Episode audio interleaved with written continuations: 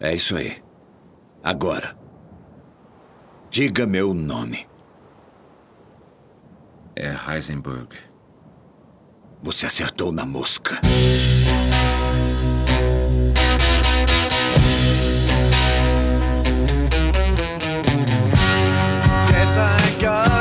Olá pessoas, eu sou o Miguel e esse aqui é o PeeWeeCast, o podcast do canal Piuí. Eu tô aqui com meu amigo, velho, que é fanático por séries, Maurício Rescon. Olá pessoas, disse Maurício Sescon. Eu estou aqui para defenestrar a opinião alheia, como eu vos defenestrei. E eu sou o Léo e tô aqui na casa, utilizando a luz, a água e tudo mais do. Bruno- Opa, tudo mais não, né? Ficou meio feio isso, né, cara? do meu amigo Bruno Valentini. Olá pessoas, aqui é o Bruno e sei lá, foi uma série atrapalhada essa entrada. Cara, hoje o assunto é muito bacana porque vamos falar sobre as séries de televisão que mais marcaram nossa vida. Sabe aquela série que tu assiste e daí tu vai lá, baixa não, tu compra, né? E assiste de novo, e de novo, e de novo, porque ela marcou a sua vida. Aí a gente vai falar sobre isso. Tanto as que marcaram a nossa vida positivamente, como aquelas que até hoje a gente carrega com rancor, né? Vamos defenestrar as séries aqui? Boa, adoro.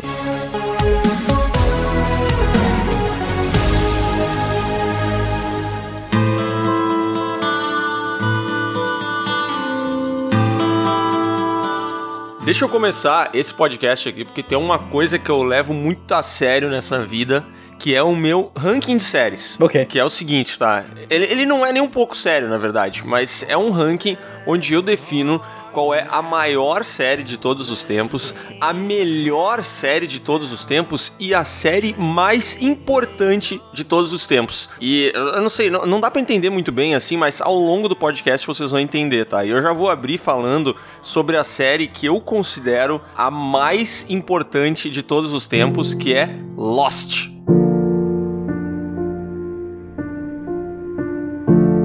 Seria muito bom se tu desse toda essa explicação e no final tuas três rank fosse a mesma série. A mais importante, Lost. A melhor, Lost. A que eu mais gostei, Lost. Não, é impossível, porque assim, ó, a melhor é aquela série que de fato tem, tem mais qualidade que as outras, o roteiro dela é melhor, a fotografia é melhor, a história é boa, encerrou bem, entendeu? É a série perfeita. A mais importante é a série que, que definiu o mundo das séries, que, como eu já falei, é Lost, né? E aí a gente tem também a maior série, que é a mais grande. A mais grande. Entendeu? ok. A mais grande, no, no- no caso, eu acho que é tipo Doctor Who. Doctor Who, porque tem muitas temporadas. A Grey's Anatomy. é, pode ser. Não, mas eu quero falar sobre Lost, que pra mim é a série mais importante de todos os tempos, porque ela definiu esse modelo de série que a gente conhece hoje. Acho que foi o primeiro grande hit internacional de série que, que existiu. E, cara, não sei se vocês lembram, mas na época que Lost era transmitida e que nós brasileiros assistíamos pela Rede Globo, depois da meia-noite, nem lembro que horário que era, ah, cara, a internet lá em seus, em seus primórdios ainda, cara, ela enlouquecia com Lost, né? Todo Sim. mundo tinha muito fórum sobre isso. a Teorias, galera discutia né? muito, tinham muitas teorias. Eu acho que foi a primeira série que mobilizou o mundo, sabe? Concordo, concordo. Eu acho que ela também, falando bem pessoal, cara, eu não me lembro de uma outra série que cada episódio acabava e eu falava, meu Deus, eu preciso assistir o próximo. E Lost era assim, cara. É Ela verdade. tinha uns cliffhanger fudido, né? Mas eu acho que a- ela tinha esse negócio meio, um artifício meio barato de ficar criando mistério toda hora, toda hora fazer uma parada que, meu Deus, o que vai acontecer? E daí ficava com muito medo, sabendo o futuro dos personagens, não sei o que lá, e eh, geralmente a conclusão desses arcos não era lá muito boa. Sim. É que, cara, pra mim, eh, eu me lembro que todo mundo falou muito mal do final, né? E eu assisti até a quarta temporada, eu acho, e aí eu parei. E aí eu fui assistir depois de todo esse hype negativo que teve o- a última temporada. E, cara, eu acho que a expectativa tava tão baixa que eu assisti e falei, ah, meu, até que não é tão ruim, cara, sabe? Pra mim não, não foi muito, muito ruim mesmo esse final. Claro, eu acho que eles não fecharam um monte de arcos que eles abriram, não explicaram porra nenhuma e tal. Mas, cara, não achei tão horrível assim. Não achei um fechamento tão ruim quanto de Dexter, por exemplo, ou Game of Thrones, sabe? Pois é, né? A gente até tava falando sobre os piores finais de séries no, no vídeo do Piuí. E, tipo, eu não sou um grande fã da série inteira. Então não sei se é por isso que quando eu vi o final, eu não achei uma falta de respeito com o que foi criado, sabe? eu acho que ficou dentro do que foi estabelecido, sabe? Eles começaram a criar essas teorias de fast forwards e fast não sei o que lá, de realidades paralelas. E eu acho que meio que, ah, beleza, tava dentro do, do que a série se propunha, sabe? Não era uma parada muito fora. E eu achei ok. Sim. Eu reassisti Lost faz pouco tempo, sabe? E eu acho que o grande problema é que a série, ela assim, até a terceira temporada, ela é uma crescente, sabe? Aham. E depois ela começa a cair vertiginosamente, assim, uma temporada após a outra. Ela cria muitos fatos, que nem vocês falaram, e ela se perde neles. E só que ainda assim é um negócio que não tem como parar de assistir, sabe?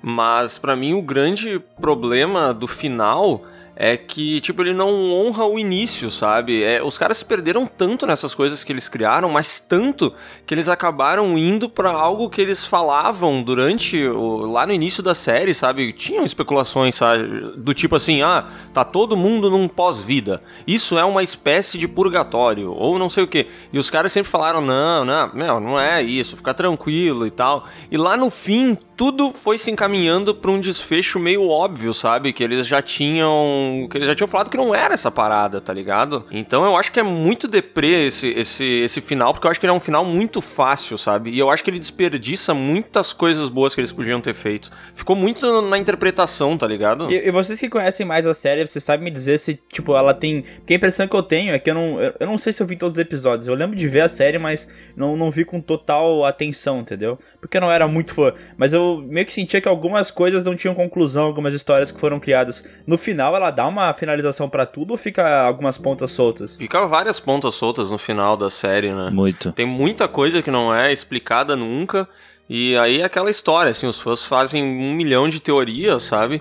Mas o final de Lost ele é muito interpretativo, né? Ele tem uma explicação relacionada àqueles flash sideways, que eram uma espécie de realidade alternativa que os personagens viviam e onde eles iam, enfim, cumprir sua. Era uma espécie de um purgatório, aquelas realidades alternativas. E no fim das contas, né, depois de eles fazerem tudo que eles deveriam ter feito em suas vidas, aí eles se encontram naquela igreja lá no final e tal. Ah, mas tem muita coisa que fica pra trás, sabe, cara? Muita coisa mesmo, assim. Chegou no fim da série, eles só quiseram fechar a parada toda. Eles se perderam naquela história do bem, do mal. Eu, putz, cara, eu Lost, sério mesmo, eu acho, assim, uma série sensacional. Que os primeiros episódios, eu duvido que alguém assista três episódios de Lost e consiga parar, tá ligado? Porque o início da série é fantástico. Só que pra mim, ao longo do tempo, ela vai. Ela se perde demais, tá ligado? E isso me, me deixa meio triste, assim. Mas ainda assim é uma série que eu gosto muito. Tá, e tu acha que, que, que, que essa desandada que deu no Lost foi por causa de fãs, assim, que, que, que queriam ver coisas, começaram a ter teorias e os produtores, enfim, foram migrando pra esse lado e cagou tudo? Ou tu acha que, que a série se perdeu por se perder mesmo? Ah, eu acho que a série se perdeu porque os caras, tipo, a equipe de produção da série mudou muito, né? Ela começou com alguns roteiristas, eu acho que inclusive um deles era o. O coisinha lá, alguém me lembra do nome dele, Miguel? J.J. Abrams, não? J.J. Abrams, eu acho que o J.J. Abrams era um dos roteiristas inicialmente, e acho que ele foi até umas duas temporadas, depois pulou fora do projeto, e a galera começou a abandonar. Ele não é criador da série? Eu acho que ele é criador, né, da série. Ah, é isso aí, eu acho que ele é o criador, isso. E eu sei que no meio do caminho ele abandonou o projeto, sabe? Eu acho que ele foi o responsável por criar muitas coisas, e eu acho que na época eles não apostavam tanto nesse negócio, sabe? Era tipo uma série, é isso aí, vamos, vamos, vamos ver no que dá. E daí eu acho que ninguém pensou em como as coisas, onde elas iriam chegar, sabe? Aham. Então eu não, eu não acho que foi por causa de fãs, eu acho que foi porque realmente as pessoas foram mudando e os caras foram querendo estender e vamos fazer mais uma temporada, e olha a audiência disso aqui, meu Deus do céu, vamos mais uma, vamos mais uma. E chegou uma hora que aquela bola de neve não tinha mais o que fazer. Aquela bola de neve lá se perdeu daí, né?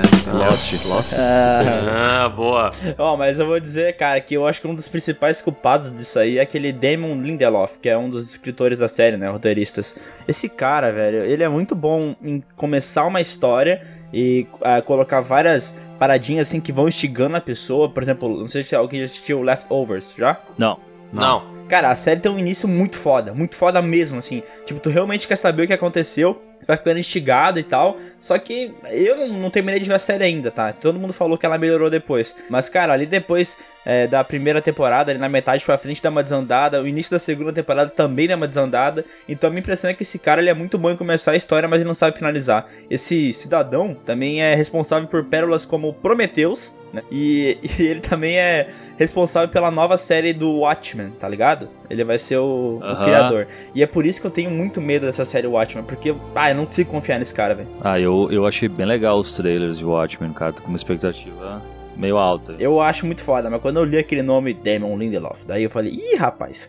Mas, cara, eu acho que Lost, já a gente tá falando de Lost, uma das paradas que mais em, são importantes nela é esse uso da internet mesmo, né? Tipo, quando ela começou a se popularizar, a internet também tava se popularizando, então, tipo, eles criavam fóruns para falar sobre as séries, divulgavam teorias, e acho que é por isso que todo mundo esperava o próximo episódio, entendeu? Porque toda a comoção em volta da série era gigantesca. Uma coisa que talvez se tivesse internet em outros anos e outras séries, as pessoas iam criar a mesma coisa, entendeu? Sim, mas eu, ao contrário do Léo, eu acho que toda essa comoção na internet teve influência direta no, no andamento da série. Porque, cara, o primeiro episódio acabou, a galera foi lá pra internet e botou, é isso, isso e isso. Começou a lançar um monte de teoria. Eu acho, eu tenho uma crença baseada em nada de que a galera viu essas informações e os roteiristas falaram: puta, cara. Eles descobriram agora, a série vai ter não sei quantas temporadas e eles já descobriram qual que é a treta. E eles tiveram que dar uma enjambrada, saca? Pode ser. O que, que me leva a acreditar isso aí? Eu me lembro que. Eu não lembro quem exatamente, mas teve alguém envolvido na produção que desde o início falou: tudo tem explicação científica. Saca? Uhum. Largou isso aí. Que isso deixou uma galera muito puta. Porque, cara, chegou um determinado momento, cagaram pra isso, né, velho? Fumaça preta tem uma explicação Exato. científica. Tudo tinha alguma explicação científica, cara. E eu me lembro que isso deixou uma galera muito puta no final, sabe, velho? Cara, eu acho que esse bagulho de tu ficar criando um negócio de teoria da conspiração e o lance que a série tinha dos números e não sei o que lá, de cientistas e, filo- e físicos, isso vai criando uma, uma parada tipo, nossa, estou vendo uma série super inteligente. E daí quando no final não é tão inteligente quanto as pessoas estavam esperando, é- elas ficam decepcionadas, né? Porque, pô, me, me falaram que ia ser uma parada genial e esse final meio qualquer coisa. Cara, mas eu tenho uma percepção de que todo filme e toda série que tem muitas teorias envolvidas é porque o roteiro dele deixa a desejar, tá ligado? O roteiro dele não consegue dar um direcionamento para as coisas e aí a internet começa a pirar o cabeção um pouco demais, sabe? Uhum, pode ser. Mas aí que tá, cara. É- é, séries, por exemplo, que foram lançadas em 90, em 80, não, não tinha essa treta, né? Como não tinha internet pra discutir, ah, os criadores das séries não tinham, é, tipo, contato muito com os fãs. Eles não sabiam o que, que o fã pensava sobre o que ele tava vendo. A partir do momento que, que nem o Sescon falou, o cara vê o episódio, vai lá na internet, bota num fórum tudo que ele achou sobre o episódio, teorias que ele criou sobre, as pessoas discutem nos comentários sobre isso, cara, isso deve influenciar diretamente a cabeça de quem tá escrevendo, sabe? Mas outra coisa que influenciou, acho, diretamente o sucesso de Lost foi a, a pirataria, né, cara? Acho que foi a primeira grande série que a galera começou a baixar e todo mundo começou a baixar pra assistir. Eu não, né? Eu obviamente não. Sim, sempre sim, assisti claro. em canais pagos e tal. pra- Adquiriu os DVDs, né, nas americanas. Exato. Aham, sei. Mas, eu- mas eu acho que a galera começou a baixar muito, cara, nessa série mesmo. Pode ser. E deixa eu dar... Ah, eu não sei, cara. Eu, eu acho que a internet aí, às vezes, tem um seu papel meio merda na, na série, sabe? Eu acho que até Game of Thrones, que a gente vai falar depois, tem essa parada, sabe? A internet acabou dando muito poder ao cara que tá assistindo a série de opinar e de falar tal coisa, que isso criou um sentimento em todo mundo que tava assistindo, e daí depois os criadores foram influenciados. E daí não ficou como os caras que estavam assistindo queriam, e daí todo mundo não gostou. Internet faz mal. É verdade. Quer dizer, às vezes não. Cara, eu quero acreditar que os caras não fizeram isso, velho, porque, meu, eu acho de uma idiotice tremenda, assim, o cara ir lá criar, desenvolver um negócio, pensar o conceito, fazer o roteiro e depois ele ir acessar um fórum que tem meia dúzia de caras fanáticos que acham que Premonição é um grande filme, que tem várias teorias e o cara levar isso a sério, sabe? Bah, eu acho que isso é não confiar no, no próprio taco. Não, é que eu não lembro muito de Lost, porque eu também assistia pela Globo, aí terminou de passar, eu nunca mais fui atrás, e quando eu ia na locadora pegar os DVDs... Aí tu ficou meio perdido. Isso. Aí quando eu ia na locadora pegar os DVDs, faltava uma temporada, daí você, ah, puta que pariu, né? Não vou terminar de, de assistir essa série aí porque não tá me dando. Não tá me dando oportunidades. Mas o que me parece que a gente tá falando ali de dar voz ao público sobre as teorias de Lost é, é meio que um algoritmo isso de Netflix, não é? Ver o que, que o pessoal tá falando, o que, que o pessoal quer assistir e botar isso na tela. É, é, é, aquela série House of Cards, ela surgiu por causa disso, né? Eles meio que viam os atores que as pessoas gostavam, assuntos que eles procuravam e criaram uma série em volta disso. E daí é o tal do algoritmo Netflix. Ah, mas daí é uma puta sacada dos caras, né? Que é tu, tu pegar isso antes, né? Utilizar esse negócio pra tu criar algo que vai vir a atender essa, essa aparente demanda que as pessoas têm, Uhum. né? Mas agora tu pegar o, o caminhão que tá andando e começar a tentar mudar ele, tá ligado? Putz, cara, isso aí é certeza de merda, né, velho? Mas peraí, tu acha que o cara, quando começou a criar a série Lost, ele já sabia tudo o que ia acontecer? Já tinha um, um desfecho na cabeça? Ou ele foi é, escrevendo, tinha uma premissa legal de pessoas que caem numa ilha e mistérios começam a acontecer, e daí ele ia desenvolvendo a história ao passar do tempo, ou ele já tinha tudo na cabeça? Não, o desfecho ele tinha, né, cara? Tem que ter. Também acho. Tipo, ele tinha o ato 1 e o ato É. 100, sei lá. Saca? Agora o que vai acontecer no meio, não. Eu acho que ele tinha assim, ó, cara, vai ser uma ilha, vai encerrar aqui e tal ponto. Deu. Só que daí eles lançaram Lost, a pirataria bombou, todo mundo falava de Lost, a internet falava de Lost, o canal, que é o AMC, deve ter feito audiências monstruosas com Lost, e aí essa história começa a se estender, entendeu? É aquela velha história da série que começa pra ter três ou quatro temporadas, e quando ela vê, virou The Walking Dead. Dez temporadas e o negócio não acaba nunca, tá ligado? Cara, é, eu acho que é normal o cara ir mudando mesmo, cara. Até porque no episódio piloto, eu não me lembro onde é que eu vi isso, que era pra. Quem era pra morrer no primeiro episódio era o Jack, né? Aham. Só que aí, quando foi. ah, eu vi isso, Quando foi cara. mostrado pra uma, sei lá, pra uma galera, influenciadores, não sei, os caras falaram, não, não pode matar o cara, não sei o quê. Então acho fácil até o cara no início, quando não tem expectativa de quão, quão grande vai ser aquela série, o cara meio que se adaptar ao gosto mesmo, sabe? Sim. E diferente do Léo, depois que ele, ele falou assim, ah, hoje em dia se tu botar a série e ver os primeiros episódios, eu aposto que tu não vai querer, tu vai querer continuar, né? Cara, eu fui fazer essa missão aí um tempo atrás e eu não fiquei com muita vontade de continuar, não sei. Mas é que não tinha tantas séries boas também, né, Miguel? Tem isso, né, velho? Pode ser, mas é que o Léo falou de hoje em dia, sabe? Tu pegar e botar a Netflix lá, eu não sei se tem na Netflix a série, mas se tu botar os primeiros episódios e assistir, tu vai querer continuar assistindo. Eu não tive essa sensação, sabe? Eu não sei se quem tem isso é porque teve uma, uma ligação emocional quando a série foi lançada e acompanhava quando lançava o episódio semanalmente. Sei lá, mas pra mim não. Pô, cara, eu acho Lost até hoje uma série que ali até um certo ponto do caminho ela manda muito bem, sabe? Primeiro porque eu acho que ela tem uma premissa foda. A premissa do avião cair na ilha e as pessoas ficarem lá. es- Esquece todo o resto, tá ligado? Um avião caiu numa ilha, pessoas estão lá, coisas estranhas acontecem. Tom Hanks. Acho uma premissa foda. Acho uma premissa massa, mas mais legal do que Náufrago. Wilson! E além disso, eh, Lost tem um lance que eu também acho muito legal, que é o desenvolvimento dos personagens. Como a história ela se dá a partir dos personagens, né? Ela é uma história total total construída a partir da história deles. Isso eu acho que também dá um aprofundamento foda pra cada personagem, faz a gente se apegar aos personagens mesmo, sabe? E tanto que Lost eu acho que é uma das poucas séries que tem vários personagens que eu acho bem legais, assim, muito bons. Então eu acho que também esse lance dos personagens acaba fazendo a gente querer assistir mais da série, querer saber mais o passado de cada um, porque ela vai trazendo os flashbacks, né? E tu vai conhecendo um pouquinho sobre cada personagem. Só que sempre ela deixa algum mistério. Acho que que nem o Sescon falou, ela tem bons cliffhangers não só no, no final da- dos episódios, mas ela, ela deixa cliffhangers até sobre os personagens, sabe? Então, pô, esse cara aqui, ele é, sei lá o que, ele é médico, mas tem alguma coisa muito estranha no passado dele. E aí o episódio continua, e tu fica naquele lance de, putz, o que, que tem com o passado desse cara, tá ligado? Então eu acho que esse lance dos, dos personagens, somado à premissa, faz com que ela seja uma série que é, é difícil de parar, sabe? Eu, eu voltei a assistir e não consegui parar, fui até o fim. Mesmo quando eu tava irritado, eu tava lá assistindo. E é, É, isso é uma das coisas que eu mais lembro da série, assim, de, de tu começar a curtir um personagem e fazer esse flashback do passado negro dele e tu dizer, puta merda, né? O cara paga de bonzinho, mas no fundo ele é um baita de um filho da puta e vice-versa, né? Mas ele não dá lugar pra idoso no ônibus, né? Isso, É. não chuta um cachorrinho aí pra ser humano, nada disso. E outra coisa, né? Essa série é importante para pros atores dela, né? Porque depois que ela foi lançada, todo mundo conhece o, o gordo do Lost, o careca do Lost, a mulher do Lost.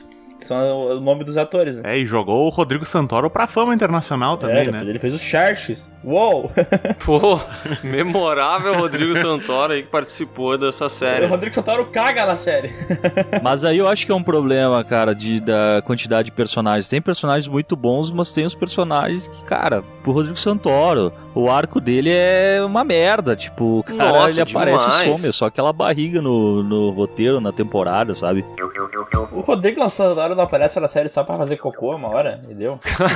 Cara, eu não lembro esse lance do cocô. Ah, é. sim, tinha um lance de joia, assim. O Rodrigo Santoro, eu, eu lembro que ele tava no banheiro, ele tinha um, sei lá, segurando um papel higiênico. É isso que eu lembro dele na série, não lembro mais nada. Vai, eu não lembro nem de banheiro em Lost, cara. Quem dirá lá do Rodrigo Santoro no banheiro. Pois é. O que, que eles tinham uns banheiros químicos lá? Eu não lembro, cara. Eu lembro. Cara, eu, sei- eu posso estar muito louco, mas a memória que eu tenho do Rodrigo A pia de granito, não era? Aquele café? Não, a memória que eu tenho do Rodrigo Santoro é ele em Lost segurando um papel higiênico. Eu devo estar muito confundindo as coisas.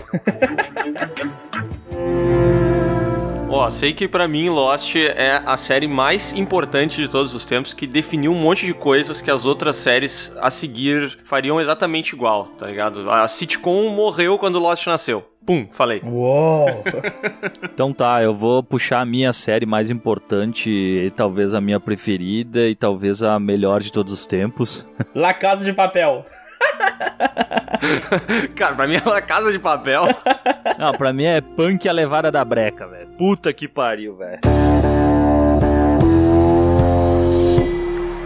É, pra mim é Breaking Bad. Ah, Breaking Bad é maravilhoso, né, cara? Realmente. Tudo isso que o- o Léo tá falando sobre estabelecer umas paradas que vão ser seguidas depois, pra mim é Breaking Bad, cara. O, a primeira, primeira vez que eu me lembro de ver uma série e ver que tem um cuidado estético diferente, saca? De tu reparar na, na roupa que os caras estão usando, que é cor tal, quando o cara tá virando bandidão, ele, ele tá usando outra cor e tal.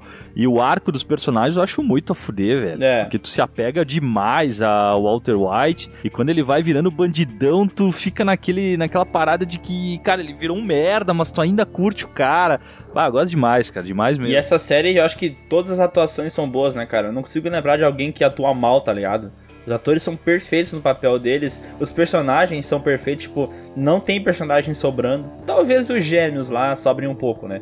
Mas tirando eles, cara, a série é perfeita, que nem o Ciscom falou, ela tem um cuidado muito forte com cinematografia, então, é, posicionamento de câmera, filtro, trilha sonora. Cara, a série é muito bem feita, é muito. Nossa, é incrível. velho. É, e ela não sofreu do problema que Lost sofreu, né? Ela soube acabar quando tinha que acabar, né? Não ficou empurrando com a barriga até É, em busca da audiência. Diferente de Lost, eu acho que Breaking Bad o cara sabia exatamente como a série ia terminar. E daí o cara falou, falou: ah, minha, eu vou ter tantas temporadas pra fazer isso e vai acabar desse jeito. E ele mandou a ver na, na série dele, cara. Tipo, ele não, não ficou dando ouvido pra teoria, tá ligado? sim. E contrário do contrário de Lost, que cada episódio tinha um cliffhanger, essa daí não era cada episódio, mas o final de temporada, cara, ah, Nossa, o final da. Acho que é da terceira temporada, cara. Puta que pariu, velho. É muito foda. Nossa, eu tava muito querendo saber o que ia acontecer, mano. Eu me lembro que a última temporada, que são 16 episódios, eu acho, né?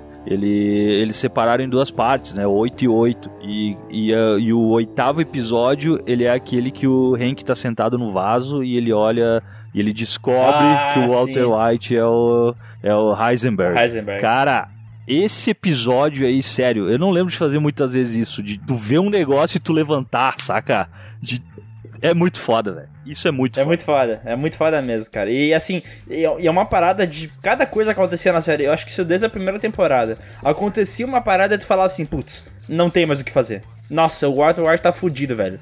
Ele não. Daí ele arranjava um jeito de arrumar a situação, tá ligado? Daí tu falava, não, agora, agora Sim. mesmo ele tá acabado, não tem mais o que fazer. E ele dava uma outra virada no roteiro e a história continuava. E, cara, essa série, assim, todos os episódios faziam eu querer ver o que ia acontecer depois, cara. Puta, ficava muito. Ai, caralho! Ah, eu não concordo com isso, cara. Eu acho Breaking Bad uma série quase impecável. Pra mim, ela é a melhor série, tá? No meu ranking lá, aquele ranking sensacional, ela é a melhor série de todos os tempos. Mas eu acho a primeira temporada de Breaking Bad e também a segunda um puta ponto pra baixo, sabe? E eu acho que é por isso que Breaking Bad levou tanto tempo pra fazer sucesso. Só depois que ela foi parar na Netflix, que muita gente assistiu, e aí todo mundo gostou do que viu. Quem foi até o fim adorou Breaking Bad, né, cara? Porque a série, conforme quanto mais tempo passa, melhor ela fica, tá ligado? Ela é um lance meio oposto de, de Lost nesse sentido, assim. Que ela é uma crescente até o fim, tá ligado? O primeiro episódio ao último é uma crescente. E só que as duas primeiras temporadas, acho que especialmente a primeira temporada, ela afasta muitas pessoas, sabe? Eu até hoje conheço muita gente que, apesar de Breaking Bad ser tão elogiada, de todo mundo falar, do cara ir lá e dizer assim, bah, ô meu amiguinho, assiste Breaking Bad, é sensacional. Cara, tem muita gente que não vence a primeira temporada, velho. E eu entendo as pessoas que não vencem a primeira temporada temporada. Que eu achei legal. Mas, assim, não, não, não tá nem perto de ser a série sensacional que ela virou com o passar do tempo, tá ligado? Sim. Mas eu acho que é, eu entendo as pessoas que não continuam. E eu entendo também o porquê da série ser desse jeito, sabe? Que nem tu falou, é uma crescente, né? Então, a partir desse momento, a gente tem que estabelecer que ele é um cara pacato, um professor que tinha uma vida sem graça e que ia entrando na vida do crime. E a série vai escalonando junto com ele, tá ligado? Se começasse já na, na loucuragem que vira depois, cara, ele, ele ia perder esse arco do personagem se transformando, entendeu? Eu acho que talvez. Não, mas é que eu acho que não precisa começar na loucuragem, né, Miguel? Eu acho que tu só tem que dar. De, deixar o. conseguir despertar o interesse para que as pessoas assistam o próximo episódio. E eu não acho que Breaking Bad conseguiu. Eu acho que Breaking Bad foi uma puta aposta da. Acho que é da AMC também, eu não sei de que rede que é Breaking Bad. Mas foi uma puta É aposta dos caras de não. A audiência disso aqui é uma bosta, mas a gente vai continuar fazendo porque a gente acredita nessa história. Mas Breaking Bad só foi virar mesmo depois que foi pra Netflix, né, cara? Breaking Bad foi um negócio de boca a boca, assim. Pode pegar os níveis de audiência de Breaking Bad eram baixíssimos, cara. A série não conseguia manter as pessoas interessadas. É, mas, Ou ela conseguia manter um público muito pequeno interessado. é, mas eu acho que esse negócio de ficar falando mal da primeira temporada virou senso comum, tá? Porque todo mundo fala que ah, a primeira temporada é mais fraca porque as outras são maravilhosas. Daí quando tu compara realmente. Eu acho a segunda igualmente.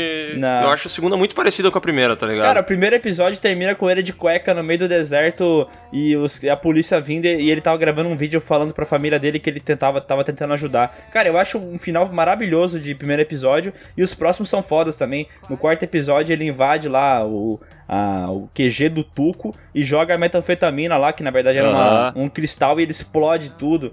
Ou E eram cinco episódios só, né? A primeira. é, e tem outro episódio, ah, tipo, na- acho que no final do terceiro episódio, ele vai até num posto de gasolina, e daí ele tá ficando louco já, e ele não.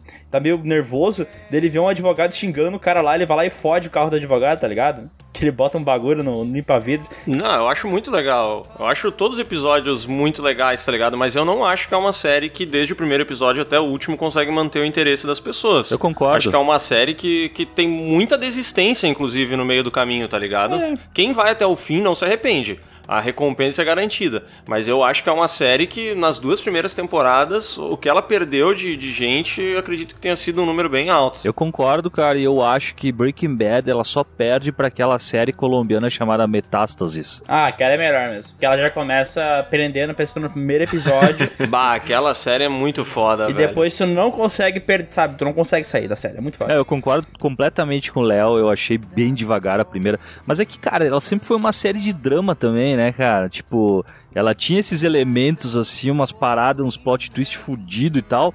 Mas ela sempre foi devagar, tinha que comprar a ideia. Eu tenho uma opinião de que o cara tem que, pra ele avaliar uma série, ele tem que assistir uma temporada inteira pelo menos, saca?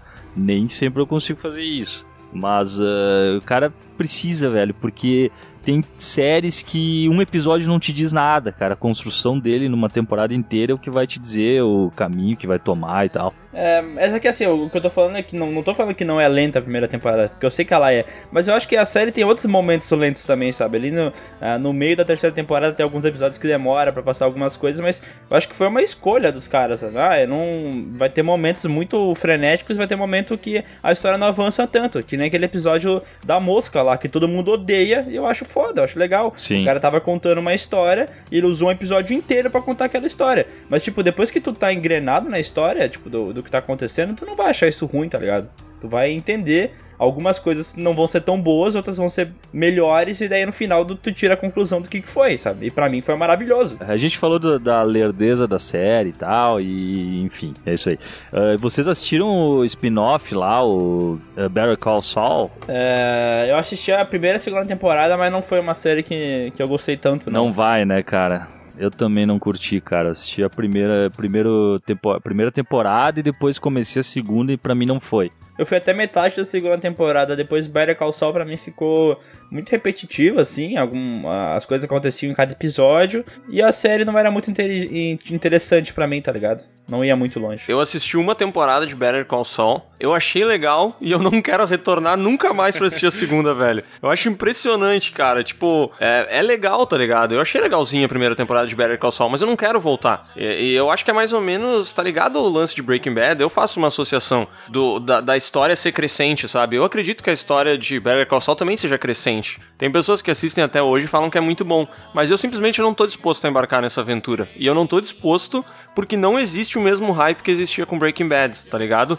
Se todo mundo me falasse que, cara, Better Call Saul mais pra frente, meu, bah, fica sensacional, é demais, espetacular, talvez eu aceitaria assistir mais uma temporada arrastada ali para eu comprar a ideia, sabe? Mas é como o Sescon falou, Breaking Bad tem que comprar a ideia. E eu não comprei a ideia de Better Call Saul, tá ligado? Eu acredito que seja bom, mas eu não tô disposto a, a acompanhar essa crescente, sabe? Eu, eu, acho que a diferença é que a, a Breaking Bad Better Call Saul, elas, elas, são feitas com o mesmo esmero, né? Elas têm o mesmo cuidado de produção e tudo mais. Mas a diferença é que a história contada em Better Call Saul não é tão complexa, né? Ela não é tão cativante quanto a história do Walter White indo virar o diabo, tá ligado? E daí, tipo, cara, eu acho que já tá na quarta ou quinta temporada de Better Call Saul, né? Não sei. Cara, eu não sei de onde é que eles arranjam tanta história para contar sobre o cara, tá ligado? Meu Deus do céu. É que o, o Better Call Saul também ele não tem uma premissa clara, né? Porque o Breaking Bad era aquela história, ah, o professor tá com câncer, começa a traficar pra dar grana pra família e se perde no mundo do crime.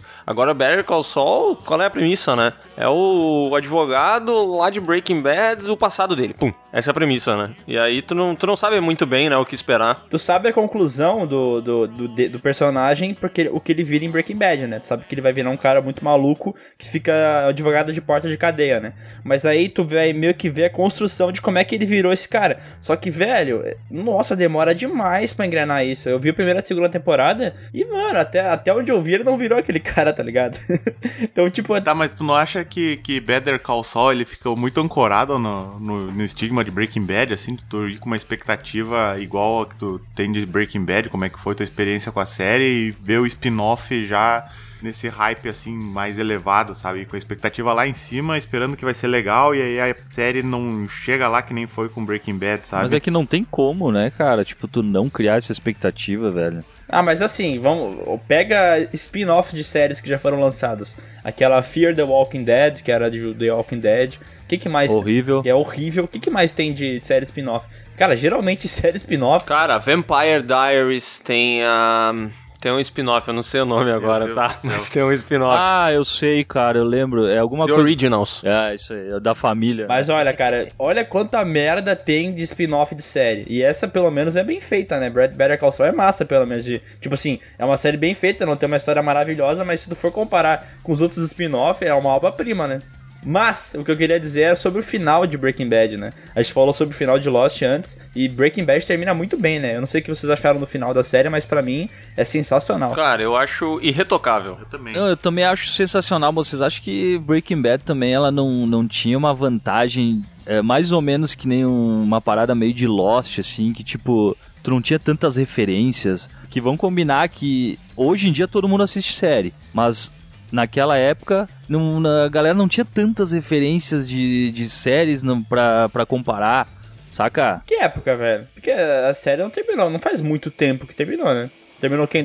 2014? 2013? 2012, eu acho. 2013, eu vi agora há pouco. 2013, aqui. tá, então, 2013, porra, a internet tava bombando muito mais do que quando tava em Lost. Lost terminou em 2010, né? Não, mas seis anos é muita diferença, velho. Seis anos não tinha o Netflix, cara. Sabe o que, que eu acho que Breaking Bad se beneficiou com relação a Lost? é que ela já tinha algumas fontes diferentes para beber, sabe? Acho que ela já tinha os erros de, de Lost ali que foram acontecendo no meio do caminho.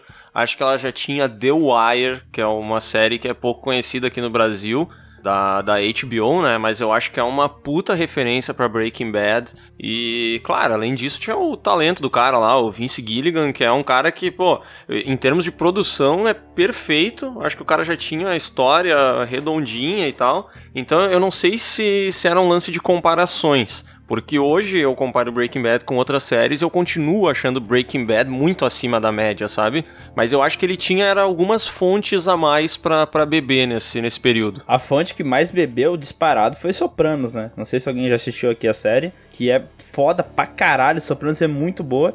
Eu ia colocar ela junto aqui na minha lista, mas eu acho que o tempo não vai permitir. Mas eu já, então vale um adendo aqui. Sopranos é uma série muito foda, que fala sobre uma família de mafiosos e tal. E ela tem esse negócio que Breaking Bad bebeu, tá ligado? Do roteiro ser construído aos poucos, de tu ir vendo a, a evolução do personagem, tu ver como ele vai virando aquilo que ele virou, sabe? Cara, é muito foda. Eu acho que é, Sopranos, é, tipo, Breaking Bad é um Sopranos 10 anos depois, sabe? Até o Vince Gillian já, já admitiu que bebeu pra caralho nessa fonte, sabe? Ah, e Sopranos eu lembro passava também no, na, na noite do, do canal aberto, né? Passava acho que no SBT, SBT. no domingo de noite. É. Eu lembro que eu assistia quando passou no SBT e o final também, né? Aquele final que tu, tu assiste porque realmente tem que acabar a série, né? Que é uma coisa que eu acho que teve muita referência no, no Breaking Bad, isso aí, né? De Ah, e olha, eu, terminar a série quando tinha que terminar. E eu acho o final de Sopranos maravilhoso. Eu não vou falar aqui porque eu acho que vocês devem assistir Sim. Sopranos. Eu acho uma série sensacional, de verdade. Não é tão boa quanto Breaking Bad, porque Breaking Bad é mais redonda e, tipo, tem menos temporadas também. Acho que ela termina melhor. Mas Sopranos é muito foda, cara. E o Bruno falou tem toda a razão, sabe? Breaking Bad sabia como a história tinha que terminar e os caras foram construindo tudo isso até chegar no ponto e dar a catarse, tiroteio e acabar do jeito que tinha acabar. O que me preocupa agora é esse filme aí, é o caminho do, do nosso amigo. Yo, bitch! Science, bitch! Sim, o Jesse.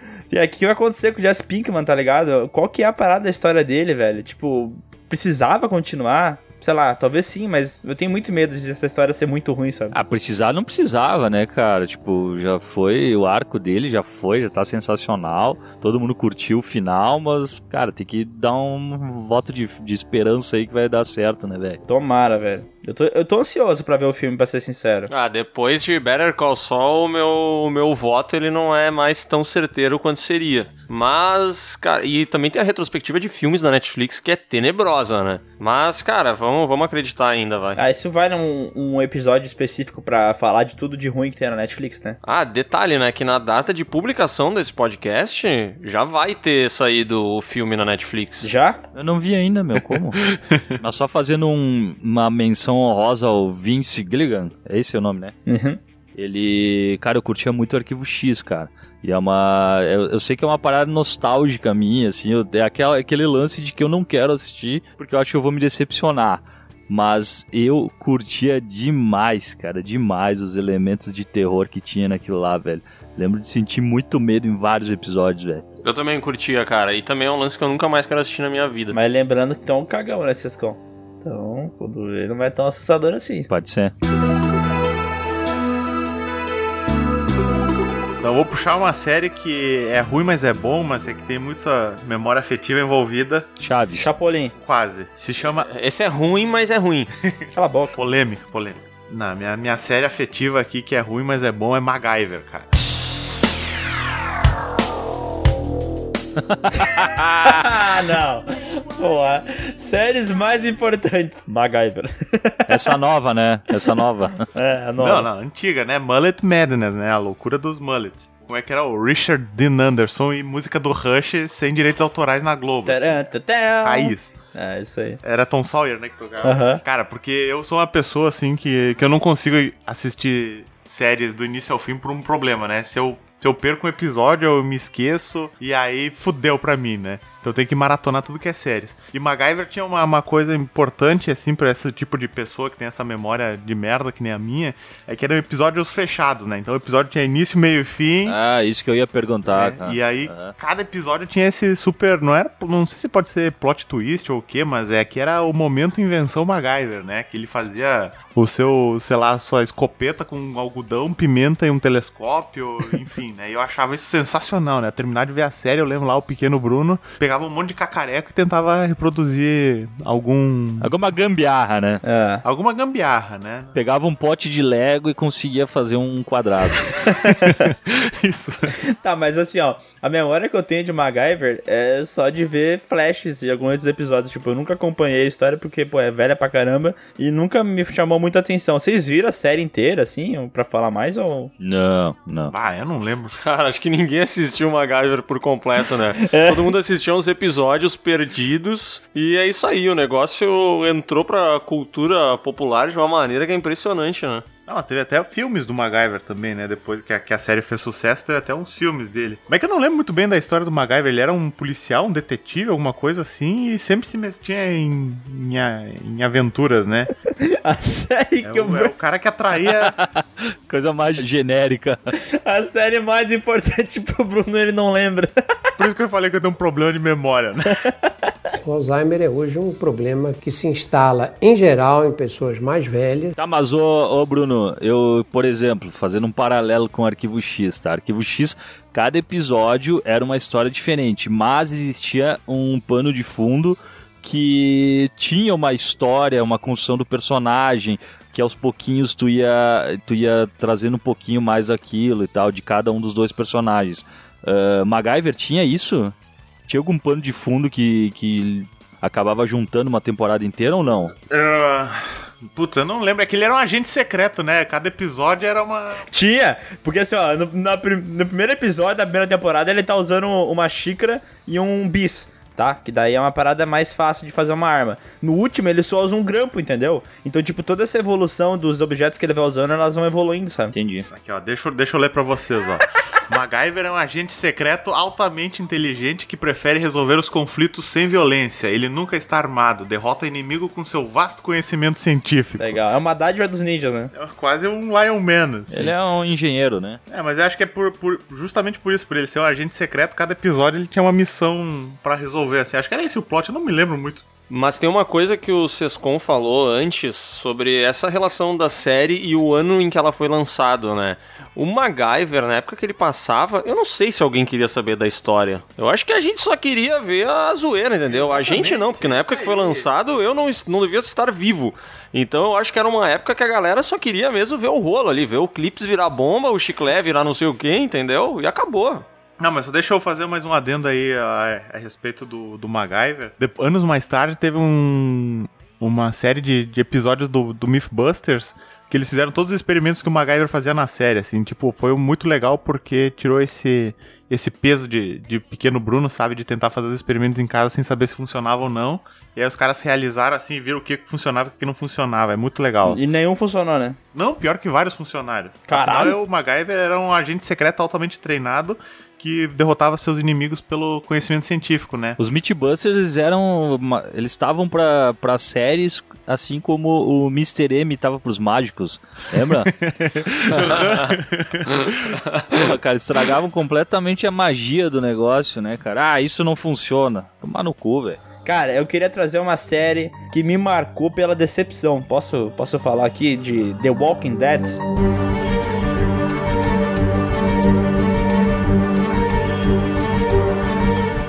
Tristeza, velho. Meu Deus do céu. O primeiro episódio da primeira temporada, talvez, na minha opinião, seja o melhor episódio de uma série já feita. Eu acho muito foda. Aquela parada do cara acordando no hospital, sem saber o que aconteceu, a cidade completamente vazia. Tá, a gente sabe que eles tiraram isso de extermínio, tá? Mas eu acho que foi melhor feito ainda em The Walking Dead. Toda aquela sensação de desolação, sabe? Daí ele vai conhecendo uns zumbis na rua, não sabe que são zumbis ainda, porque ele tava no hospital em coma, então ele não sabe o que, que tá acontecendo, não sabe o que, que é aquelas, aqueles monstros andando. E ele vai conhecendo a, tipo, o passado da cidade que aconteceu, ele conhece um personagem que ajuda ele, tudo aquilo lá, cara, é tão foda. E, e, tipo, deixa o cara tão no hype, assim, do que, que vai acontecer, e daí depois, com o passar das temporadas, caga tanto que é uma tristeza sem tamanho, velho. Já foi cancelado o Walking Dead ou não? Eu não sei, cara. Eu, eu deixei de assistir na sei lá, quinta ou sexta temporada, eu me decepcionei tanto que eu falei, ah, mano, não dá mais, velho. Tudo tem limite. Eu passei por um negócio parecido aí, porque eu tinha lido os quadrinhos. Aham, e, muito cara, bom. os quadrinhos são muito bons, cara. e Muito aí tu bons. pega o primeiro episódio, cara, ele é perfeito, assim, ele é feito exatamente igual aos quadrinhos. E, cara, ah, começa a ter umas decisões muito erradas, mas aí tu vai levando, né? Né? Chega num ponto que não dá, cara, simplesmente não dá. É muito ruim, eu abandonei. Acho que eu não vi o desfecho do Negan ali. E, cara, não tenho a menor vontade de voltar a assistir, cara. É, mas, cara, eu vou dizer, geralmente eu. Geralmente não, mas uma vez por ano eu reassisto o primeiro episódio da primeira temporada, que realmente me marcou pra caralho. E eu, cara, eu fico com sensação tão ruim de pensar, bah, os caras tinham isso aqui nas mãos, eles tinham essa possibilidade de criar uma parada foda. E olha como desandou, tá ligado? Olha como os caras conseguiram cagar a história, velho. Meu Deus. Mas vocês contam, ainda continua acompanhando os quadrinhos de The Walking Dead? Não. Acho que acabou agora, né? Ah, não, parece que era, era mentira, velho.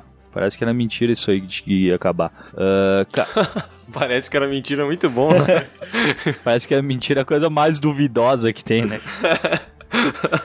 Cara, ah, é que que acontece? Tipo, eu eu baixava, digo, eu comprava nas bancas, né? e aí, ah, cada é muito pequeno, cara, são 20 e poucas páginas. Tu lê tipo em dois minutos, tranquilamente. Uhum. Então eu sempre espero acumular pra comprar todos juntos e ler de uma vez, saca? E aí eu tô nessa aí, eu não acabei a, a fase dos sussurradores ainda. Tá, mas vou dizer, não melhora, tá? Não melhora muito Sescom. Aí depois, das, depois dessa fase dos sussurradores na HQ aí, piora mais ainda. E eu acho que a série também leva esse bagulho de piorar a história, só que eles começaram antes, sabe? A partir da prisão ali, que foi a to- tormenta de merda, né? Ali os caras. Caralho, velho. Que decepção. É que, cara, os quadrinhos, uma coisa que eu curtia, porque eu sempre li quadrinhos, né? E uma coisa, como quando tu lê quadrinhos de super-heróis, eles acabam sendo mais leves, né? É tipo, é difícil, salvo algumas coisas, tipo que nem o Homem-Aranha morrer a Gwen Stacy e tudo mais, eles são muito leves. Eu me lembro de um episódio, de um quadrinho do Homem-Aranha que ele, ele vence o, o Homem-Areia com um aspirador. então era, era meio bobo, saca? E eu, o que eu gostava dos quadrinhos de Walking Dead é que eles eram muito violentos, cara. Sim. Muito. Muito foda. E aí, isso eu já. Mesmo quando eu achava que a série tava boa, eu já via que não tinha isso, sabe? Porque a, a, a Michonne, naquela hora, aquela. A briga dela com o governador. Nossa, cara, ela prega, ela prega o pau do cara no chão, velho. Saca? É bizarro, velho. No, quando eles invadem, né? O, o governador invade a prisão no gibi. Cara, ele invade com um tanque. E ele dá um tiro na Lori com o bebê dela. No meio, tá ligado? Ele rasga a mina com o bebê, tá ligado? E no, na, na série, não.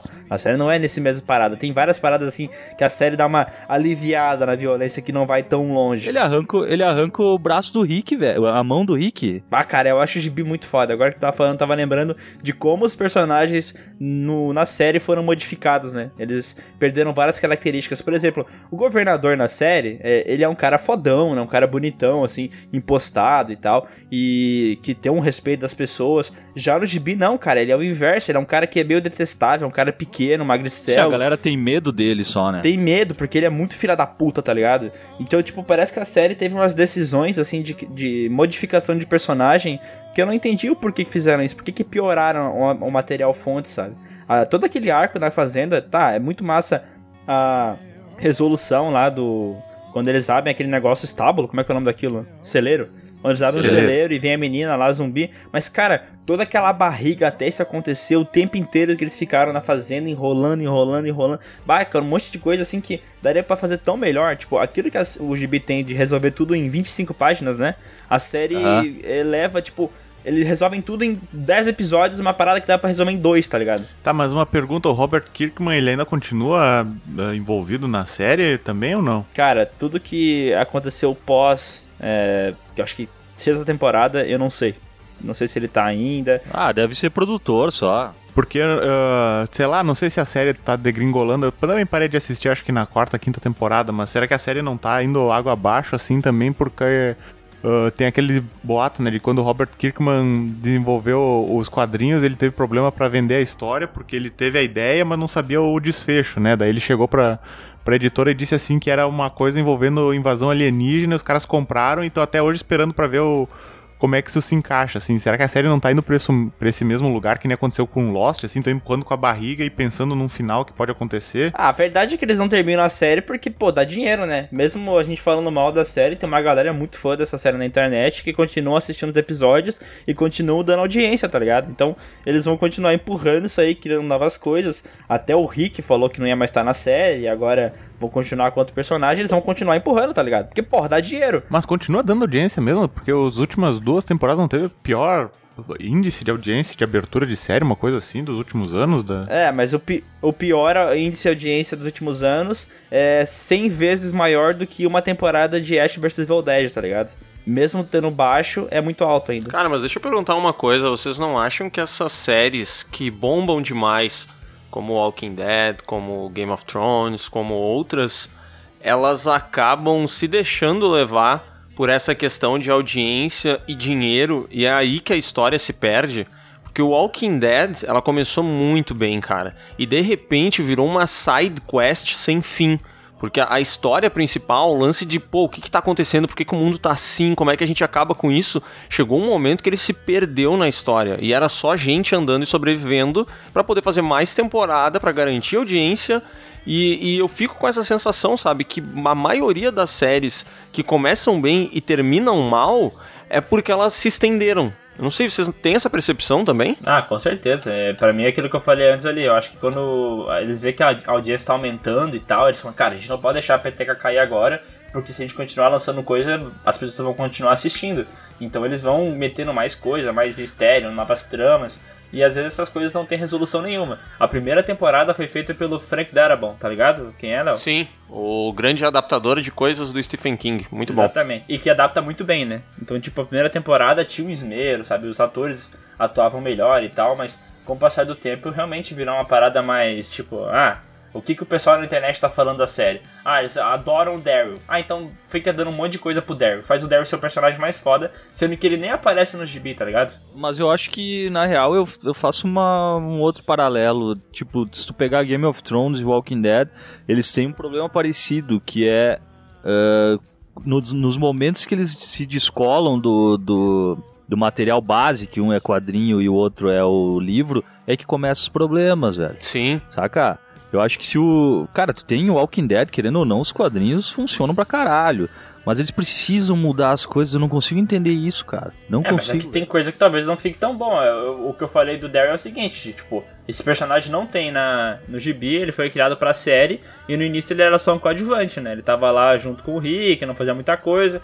Mas aí o pessoal começou a achar ele muito foda. E começaram a pagar muito pau pro cara. E deram um nível de importância para ele de protagonista. E tipo, esse cara nunca teve na, nos quadrinhos. Eu acho que eles se deixam levar pelo que as pessoas pedem, pelo que as pessoas gostam e compartilham, tá ligado? A partir do momento que tem um Twitter e assim que termina o episódio, todo mundo fica falando sobre uma coisa e essa coisa vira trend topic, eles usam isso, tenho certeza que usam isso como referência porque eles vão fazer no futuro da série. Eu não tenho dúvida disso. Cara, eu odeio o Daryl, velho, eu odeio. Eu achava ele um personagem legal até, cara. Eu não, eu não achava ruim, não. É que no início da série, pra ser sincero, eu achava tudo bem legal, sabe? Eu acho que o Walking Dead começou muito bem, assim. Mas eu não sei, velho, eu não sei dizer se eles se perderam porque eles se descolaram do material de origem, porque também eu acho, eu nunca li os quadrinhos de Walking Dead, tá? Mas eu acho que, por exemplo, se a Marvel fizesse filmes com base nos quadrinhos e, e fosse 100% fiel, não ia funcionar, tá ligado? Sim. Então eu acho que a adaptação ela tem que ser feita, né?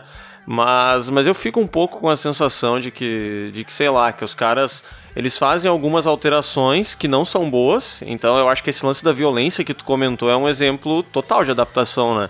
Eles provavelmente não podem mostrar a mesma coisa que tem nas HQs na TV, porque senão vai aumentar a faixa etária, sei lá eu por quê, mas eles, eles evitam isso, assim, só que, não sei, eu tenho a impressão que às vezes é mais o lance do arrastamento mesmo, e de querer fazer mais dinheiro, mais temporada, mais boneco, mais sei lá o quê.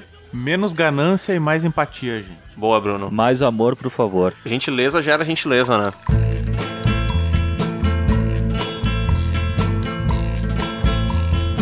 Cara, eu vou falar sobre uma série agora que para mim não é a maior, nem a melhor e nem a mais importante, mas ah, acabei de dar um título para ela, que é o de melhor temporada da história, que é True Detective. A primeira temporada de True Detective é perfeita, velho. Que série maravilhosa, velho. Puta que pariu, mano. Maravilhoso. É triste, né? É triste porque a primeira temporada é tão foda, a segunda eu comecei a assistir e não fui até o final, porque sei lá, velho, eu não sei.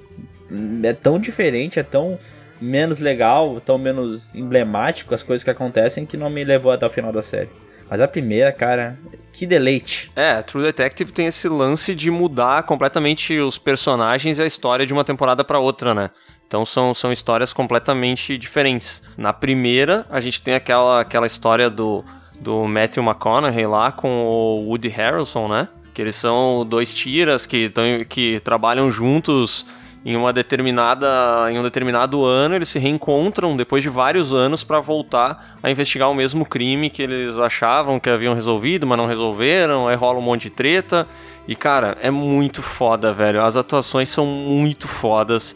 As cenas de de, de, perseguição e de tensão são muito fodas. E o caso que os caras investigam é muito macabro, assim. Cara, eu, eu nunca fiquei na ponta da cadeira de uma maneira como o último episódio de True Detective ali da primeira temporada me deixou, cara. Eu achei sensacional, velho. É, muito foda. Tava sem sofá? Sim, esses dias eu assisti numa cadeira de praia, aquelas. Eu tava naquelas cadeiras da escola, tá ligado? De barzinho. Eu quebrei a cadeira quando eu terminei de ver. Mas, cara, é muito foda que. Acho que, acho que é no terceiro episódio que tem aquele. Aquela parte que o Michael McConaughey vai num negócio de uns traficantes, tá ligado? E ele vai disfarçado, tá ligado isso, Léo? Sim. Sim, sim. E ele tem que fugir, e daí tem um plano sequência dele saindo de dentro da casa. Cara, aquilo é muito foda. Espetacular, né? A câmera por cima entra na casa. Bah, é foda isso. Ele é é uma série que cria uma tensão que é muito foda, né, cara? Tu tá sempre, sempre tenso, que é muito foda. Eu curti demais. E cara. deu uma hora que ele fala assim, que ele meio que dá a entender que talvez o Matthew McConaughey tá fazendo as paradas, né? Os crimes. Daí o cara fica, não, não, não é possível, não é possível o que tá acontecendo. Daí depois ele dá uma volta de novo pra falar que não era isso, era outra coisa. Cara, a relação dos personagens, a relação, tipo, ah, aquela parada que o Woody Harrison tem com aquela prostituta. Prostituta não, caralho. Mas aquela mina jovem lá que ele, que ele trai a esposa dele, sabe? Aham. Sim. Cara, aquela. Aquilo é tudo bom, cara. Eu acho que essa série não tem nada pra tirar, tá ligado? Eu não consigo pensar, por exemplo, o Léo falou que o defeito de Breaking Bad é a parada do. que a primeira temporada é meio arrastada, que ele não curte tanto, a segunda também, né? Eu acho que essa temporada inteira de True Detective não tem um defeito. Eu não consigo pensar em nada ruim nela. Cara, eu tenho uma teoria muito polêmica de que se, se True Detective não tivesse acontecido no mesmo ano da temporada final de Breaking Bad, se fosse em qualquer, se fosse a penúltima temporada de Breaking Bad, tá ligado? O Matthew McConaughey teria ganhado o Emmy de melhor ator, porque a interpretação dele é impecável, velho. É, ele mereceria ganhar, porque caralho, mano, o bicho é muito bom, mano. Nossa, que série maravilhosa. O Bruno não assistiu ainda, né? Eu lembro que eu comecei a assistir, eu tinha, eu tinha pego um episódio que tava disponível online, né? E eu assisti o primeiro episódio, depois eu não achei os outros disponíveis online pra eu, pra eu pegar uma cópia de segurança no meu computador e assistir. Peraí, peraí, peraí. Disponível online, o que, que significa isso exatamente? Não, ele tava falando da HBO Plus, aquele sistema lá, né, meu? ufa, meu Deus, que susto. E aí, então, eu devo ter assistido um ou dois episódios e não terminei de assistir, mas eu lembro que eu, que eu fiquei curioso justamente por esse lado de deles re, re, reinvestigarem, não sei se existe essa palavra, mas como o PewCast tem essa fama de inventar palavras, né? De reinvestigarem um caso depois de muitos anos envolvendo alguma coisa meio tenebrosa, assim, dark. Eu lembro que eu curti essa série. Eu, eu tô com vontade de assistir de novo agora que vocês comentaram, porque eu não lembrava. Como vocês lembram, eu tenho uma péssima memória, né? Então eu tinha esquecido dessa série. Então eu vou reassistir. Então, ó, fica o aviso pro, Le pro Bruno e fica o aviso pra todo mundo que tá ouvindo esse podcast. Pelo amor de Deus, velho, assiste essa série. É a primeira temporada, pelo menos. Mas, cara, vale muito a pena. É uma experiência de vida. Foi nessa época também que daí deu a ascensão do Matthew McConaughey, não foi? Que ele fez essa série, depois ele fez o aquele filme lá, o Clube de Compras Dallas, como é que é o nome? É, e depois ele fez Inter Interstellar, ele fez um monte de coisa nessa época, ele tava bombando, Isso, né? fez o, o aquele Lobo de Wall Street. Lobo de Wall Street. Ele era a coqueluche do momento, né? Pois é, o cara tava bombando. Eu gosto de True Detective também a parte, toda essa parte mais obscura que o cara fica falando do rei de amarelo. Vocês lembram disso? Como assim? Sim, do, do criminoso, né, cara? E tem toda aquela parte meio. Não é mística, né? Mas ela tem uma, É. uma parte macabra, né? Por trás do, do cara. É meio ocultismo, né? É, tem um negócio desse com aqueles símbolos, né? O cara do, dos chifres lá, tem uma parada bem louca. Ela é, uma, ela é uma série pesada, né? Assim, uh, uh, no sentido de que os personagens ele tem, eles têm as dores deles, o criminoso ele também vem de um, de um submundo meio estranho, assim.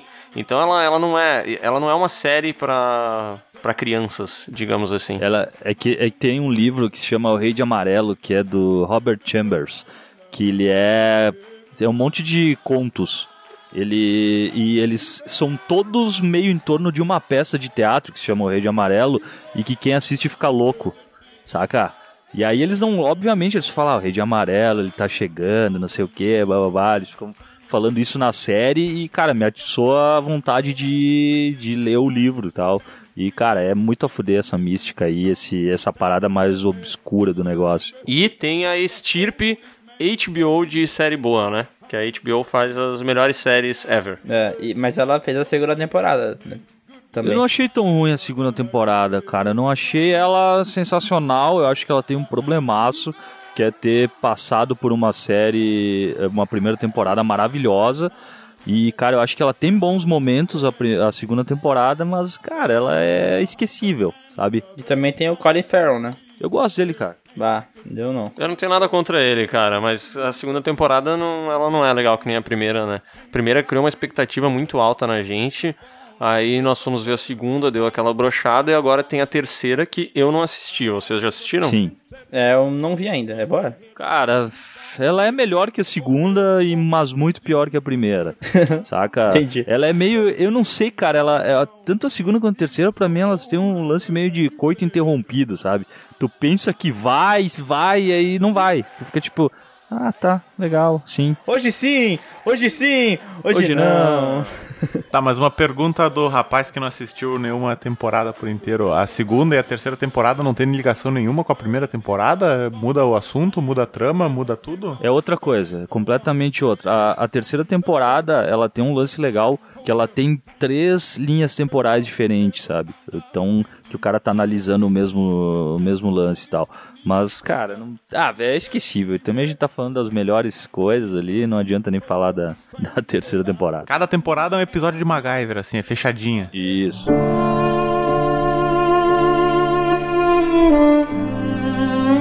Cara, eu tenho uma série que eu gosto bastante, que ela não é sensacional, mas eu gosto bastante do clima, ela tem uma parada de humor negro que é muito foda, que é que ela também, a, cada temporada trabalha com, ah, com histórias separadas, tal, que se chama Fargo. Ah, Fargo é foda. Muito bom mesmo. A primeira temporada é maravilhosa, a segunda também achei bem boa, e a terceira é ok. Tá, mas tem um filme Fargo, né? A, a série tem alguma relação? Ela tem. Não, mas ela tem. Ela tem só um. Como é que é? Um fanservice. Tem um negocinho que tu fala.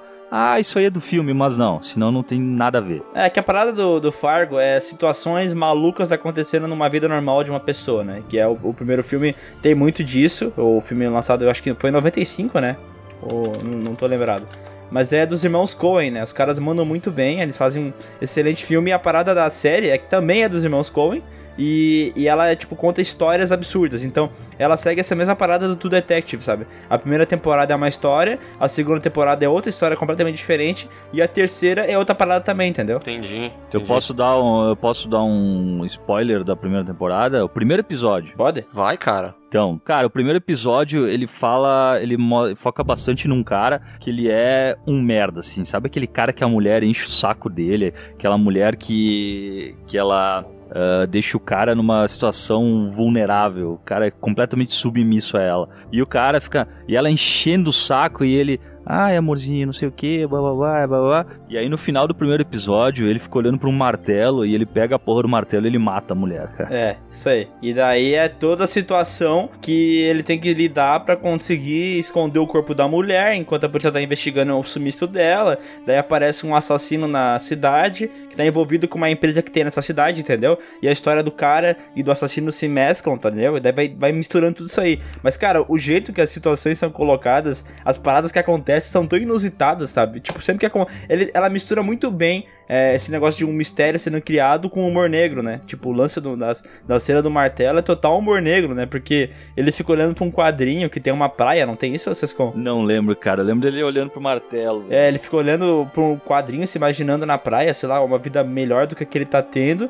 Daí corta e dá uma martelada assim, e ele bate na cabeça da mulher e meio que leva um susto, sabe? Tipo, ai caralho, o que, que eu fiz, tá ligado? E acaba acompanhando toda essa transformação dele, né? Porque ele é um. Cara, ele é um perdedor. Ele é o típico perdedor. E depois disso ele vai meio que ascendendo na vida, até na profissão dele, saca? Ele pega uma mulher melhor e tal.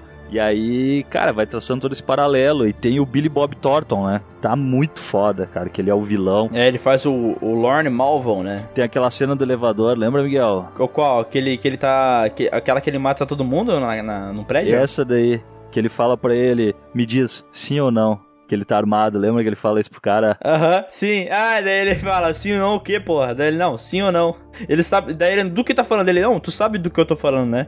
E daí ele faz a parada, ajuda ele. Cara, essa série é muito massa, sério mesmo. E tem na Netflix, né? Tem no Netflix. Então tem que assistir. Léo, assiste. A segunda temporada também é legal, cara. Também é sempre umas paradas assim, de alguma merda que acontece, tentam eh, esconder e tal. É, é bem legal também. A terceira já é mais, mais fraca. Mas a terceira tem o Will McGregor, né, cara? Pois é, mas eu, tu assistiu? Eu, eu não terminei de assistir ainda. Eu comecei ela, vi dois episódios e eu achei bacana, assim. Cara, eu achei bem abaixo, assim. Ela não é ruim, mas é bem abaixo. Mas ele manda bem no papel pra caramba, né? Manda, é que ele faz dois personagens, né? São dois irmãos gêmeos. Aham, ele é muito bom, cara, caralho. Ele é, ele é um puta ator, velho. Cara, eu tenho uma série que me marcou bastante que não é boa, que é Prison Break.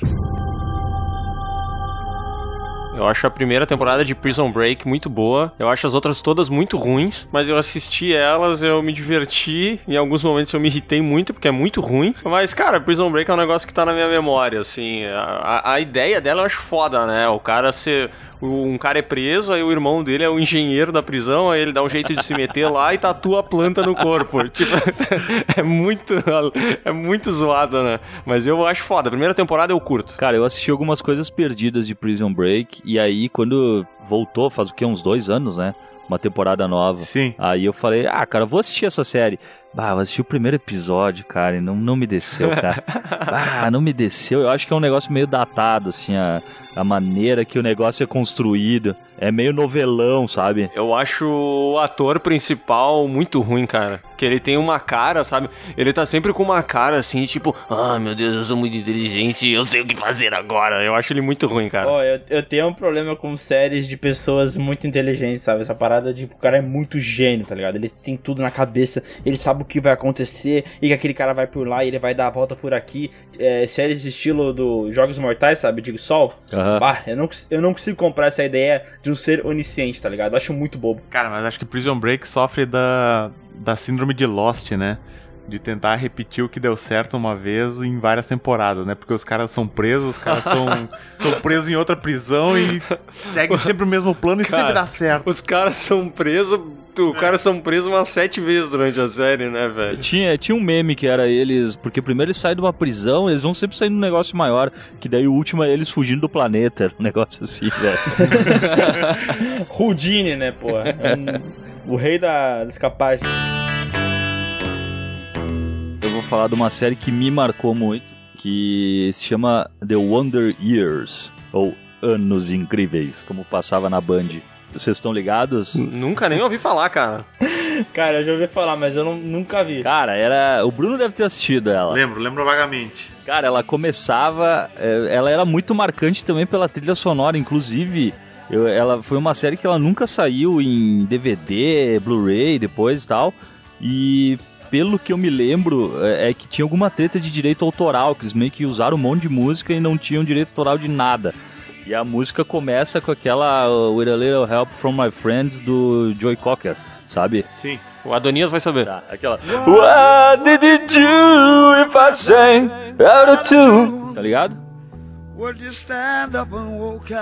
Agora sim, agora sim. Pô, depois disso, É, aquela que tem o Alexandre Pires também, não tem? Isso, essa aí, que tem o Rodriguinho e o Alexandre Pires na versão brasileira. Tá, tô ligado. Cara, e ela é uma série bem legal, velho, que ela, ela é dos anos 80, 90 e tal, mas ela se passa ali na pós-guerra do Vietnã.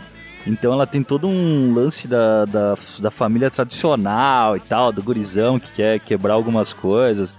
Mas é, cara, é- pra mim marcou pra caralho, velho. Mas é uma série que ela deve ter umas 268 milhões de temporadas. Então eu não devo ter assistido todas. Legal. O Multishow reprisou ela uns tempos atrás, não reprisou? ah, eu acho que com tempos atrás deve ser tipo 15 anos atrás. Pra, pra eu e pra ti é um tempinho, né? Mas agora É um tempinho, né? aqui É um, é um suspiro. é um suspiro. Multishow eu acho que se resume a Top TVZ e Soft Porn.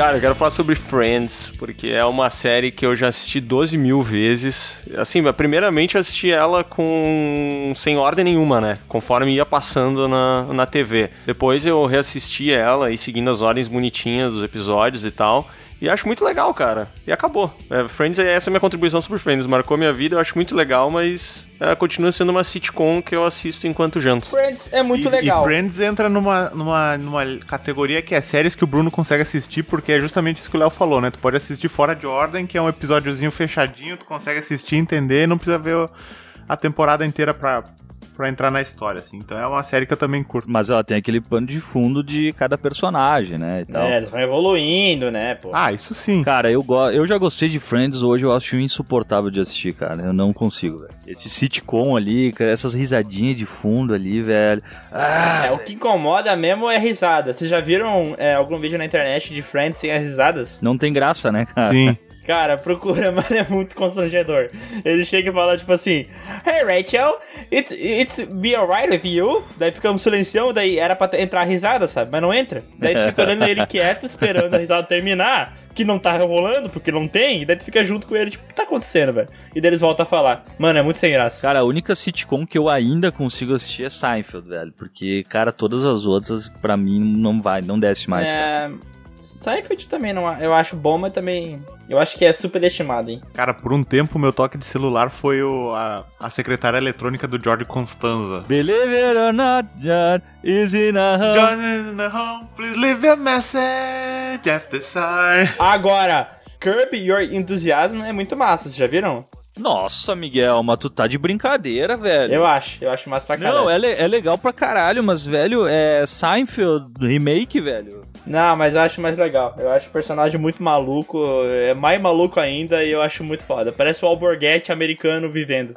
Eu acho muito foda. Mas é o Larry David, cara, ele era, ele era roteirista de Seinfeld, velho. Eu sei que é, mas eu acho uma versão mais legal da série Seinfeld. Sei lá, eu prefiro assistir. Mas tu tá errado, Miguel. Desculpa. Eu não sei, cara. Eu acho que todas as séries de comédia, incluindo Seinfeld, The Friends, The Office, todas elas são coisas pra gente assistir sem levar muito a sério, assim, tá ligado? Porque elas são de comédia, então a gente não pode levar a sério. Ah, Ah, mas depois que tu assiste The Office, tu começa a olhar teus colegas de trabalho, tu encontra vários Dwights, vários Michael Scotts por, perdidos pelo... é, The Office é massa. ambiente. mesmo. E a versão americana é bem melhor que a versão britânica, né? Já viram a versão britânica? Ah, eu também acho. De longe. Nossa, é muito, muito agoniante, porque é muito esquisito. Tem outra série nessa levada aí, a gente tá falando uma de série que não é tão importante, mas é boa, né? Tem outra série que é massa que é Arrested Development, já viram? Cara, tentei assistir umas três temporadas e hum, pra mim não, não desceu. Não consegui Não também. desceu, velho. Eu acho a primeira temporada, a segunda e a terceira muito massa. Depois fica uma bosta, mas as três primeiras eu acho show de bola. Muito bom. Essa é aquela que tem o Danny DeVito, é isso? Não. Essa é aquela que tem o. Aquele ba Bateman lá. Acho que é Bateman o nome dele, né? Eu não sei o nome do cara, velho. Eu sei que tem aquele, tem aquele careca de óculos que ele é muito engraçado, velho. Aquele cara é maluco, né? É o Jason Bateman que tá na série. E ele é o principal tal. Ele fez aquele filme Quero Matar Meu Chefe, tá ligado? É, sim.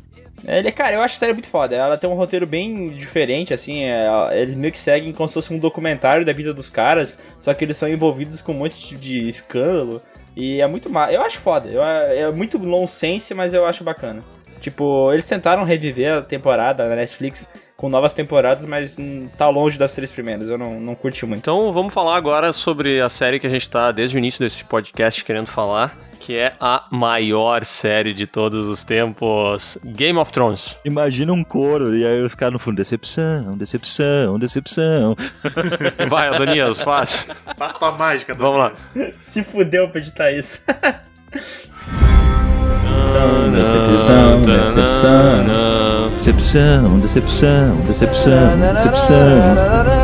Que série decepcionante, meu Deus do céu. Decepção, decepção. Ruim, decepção. o fim é ruim, o fim é ruim, o fim é ruim. Que decepção, meu Deus do céu. Decepção, Decepção, decepção.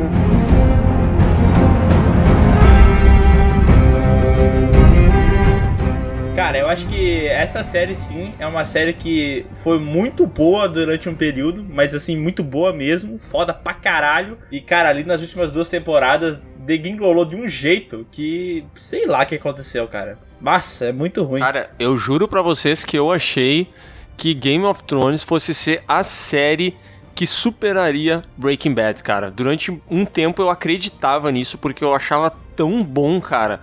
Até acho que a, a quinta temporada são sete, não, né? não, até a sexta temporada foi foda. A sexta temporada termina Isso, até com a sexta temporada. Quando começou a se encaminhar pro final, cara, eu, eu pensei, eu juro, eu pensei, Game of Thrones vai ser a série que vai bater Breaking Bad. E infelizmente a gente recebeu aquele final que até hoje machuca, né? É, mas ali, cara, eu, eu revendo agora, depois de um tempo, né, tudo que aconteceu, não foi só ruim, tipo, que nem falou, a última temporada, o último episódio, os últimos episódios. Toda aquela construção ali, a partir do momento que a Daenerys chega em Westeros, começou a tormenta de merda, né, cara? Cara, a história foi pra um caminho que um monte de decisão dos personagens que eram ilógicas, a guerra começou a perder um pouco o plano de fundo, tipo, não fazia muito sentido o que, que a Cersei tava fazendo, por que, que a Daenerys tava agindo daquele jeito, tipo, eu não sei, parece que os caras estavam escrevendo o roteiro assim dos personagens, falando, ah não, quer saber, ó, que se foda, eu tô com preguiça de terminar isso da forma certa, então ó, a Daenerys fica louca, mata todo mundo, dá guerra, a Cersei morre, pega fogo na cidade e acabou a série.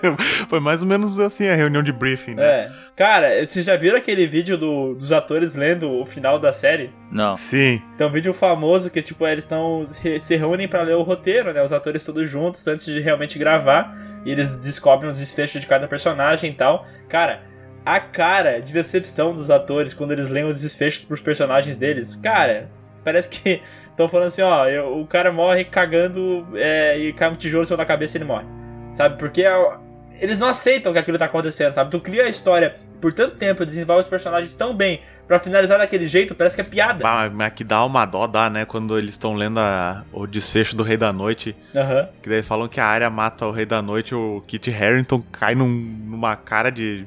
Puta Sim. que pariu, né, velho? E a, tá ligado aquele que faz o Spider lá, o careca, como é que é o nome dele? O, o Varys? Ah, sim, tô ligado. Cara, quando o Varys lê isso, a cara desse cidadão, velho, tipo, ah, não. Ah, não pode ser verdade. Cara, o, a gente se decepcionou muito com a questão da, da Daenerys, do Jon Snow e tudo mais. Mas o Rei da Noite é um negócio que eu guardo no meu coração como o maior desperdício da série, assim, porque eu acho que eles criaram toda uma mitologia por trás do negócio, sabe? Aham. Ó, Do Rei da Noite e do Corvo de Três Olhos. E no fim das contas, cara, esses dois personagens são um lixo. Mas um lixo. Lixo! Dava pra jogar fora os dois, velho. Lixo! É muito podre, cara. O moleque aquele do Corvo de Três Olhos, eu nunca mais quero ver um. Se tiver ele no, no, no elenco de qualquer coisa, eu não assisto, cara. Que, que nojo que eu tenho desse personagem, É. velho. Cara, cara. a gente já comentou o final ali, mas eu, sério, pra mim não desceu.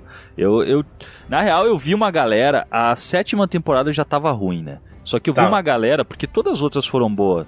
Boas. Já eu tava vi- bom. Aí parece que piorou. Não tava muito bom, agora parece que piorou. Aí eu vi uma galera ainda.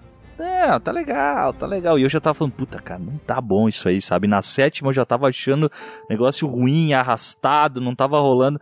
Cara, foi a, a oitava foi a, a cereja de merda do bolo, né, cara? Puta que pariu. Bah, é, ali foi lamentável, né, cara? Tipo, eles realmente pareciam que estavam com pressa de finalizar a parada, né? Tipo, ah, não sei o que fazer. Ah, sei lá, cara, não sei também. Ah, morre todo mundo. Os caras começaram.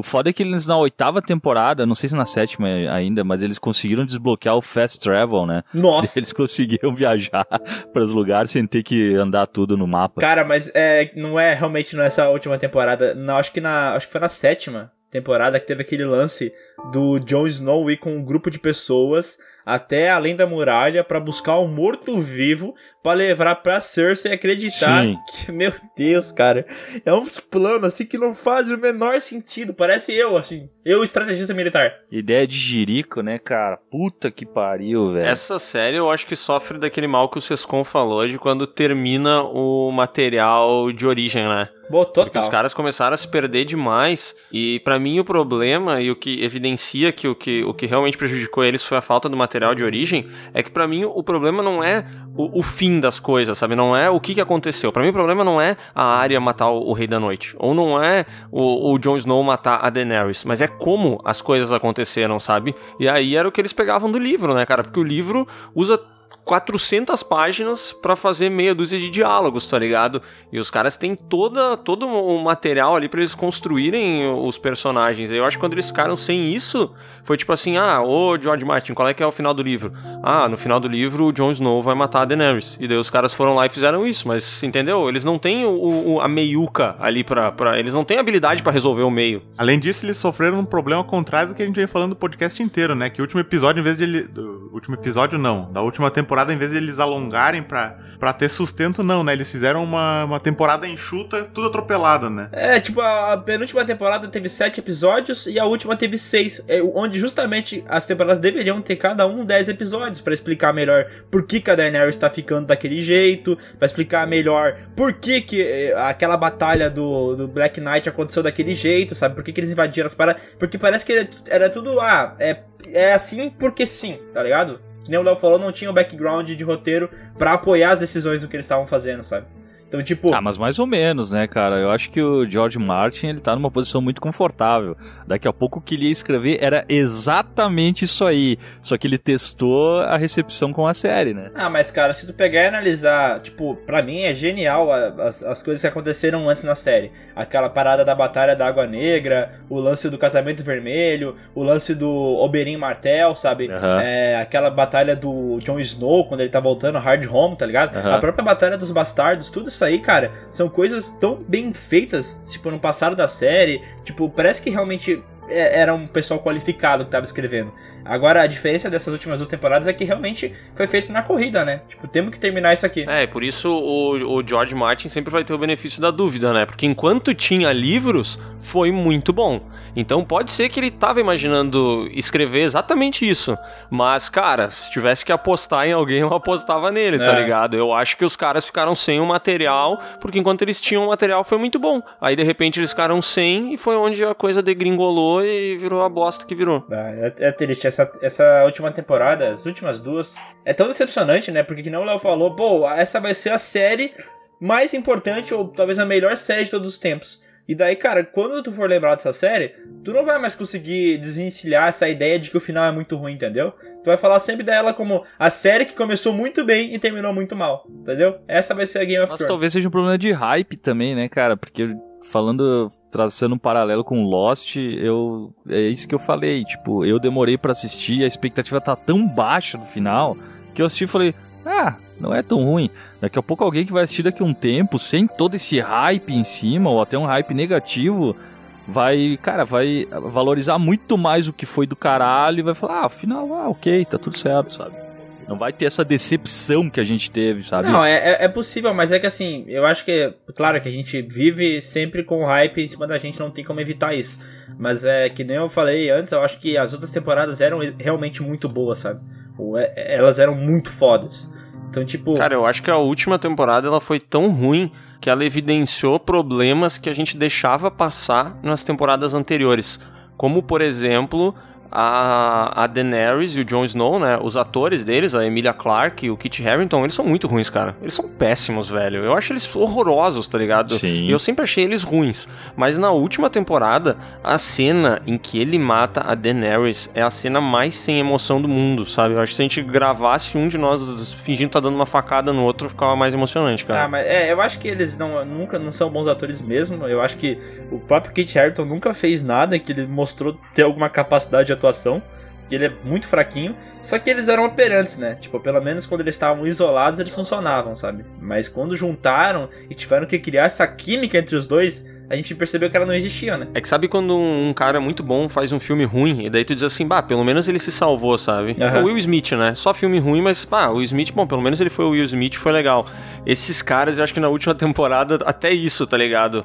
O roteiro ficou contra eles e eles também, eles não têm o carisma e nem o dom pra, pra conseguir se salvar. Aí até eles ó, ficaram manchados na minha memória. Cara, mas ninguém, eu acho que ninguém salvou. Eu não consigo pensar em um ator que no- na última temporada eu falei, cara, esse cara foi bem, velho. Saca? Até o anão, que era um puta personagem, velho. Ele na última. Ah, o último episódio foi ridículo, cara. Saca? O cara foi preso e ele decidiu quem que era o, É, ah, rei. Vai tomar no sim. cu, velho.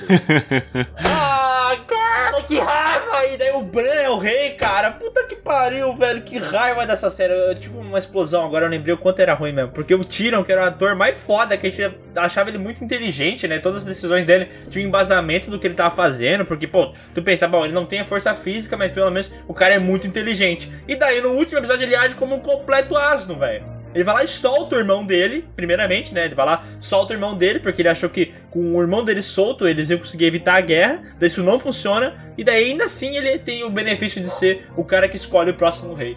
Caralho, velho. Não tem, né, cara? Cara, na minha, no meu ranking estúpido de séries, Game of Thrones é a maior série de todos os tempos, porque eu acho que ela mudou agora a maneira como se faz séries, né? Acho que não existiria essa série do Senhor dos Anéis que estão pensando em fazer se não tivesse existido Game of Thrones. Acho que as verbas, tipo, toda a grana que a HBO ganhou com isso, os caras, tá ligado? Acho que Game of Thrones é um- é uma parada assim que conseguiu ah, revolucionar de novo a maneira como se faz séries.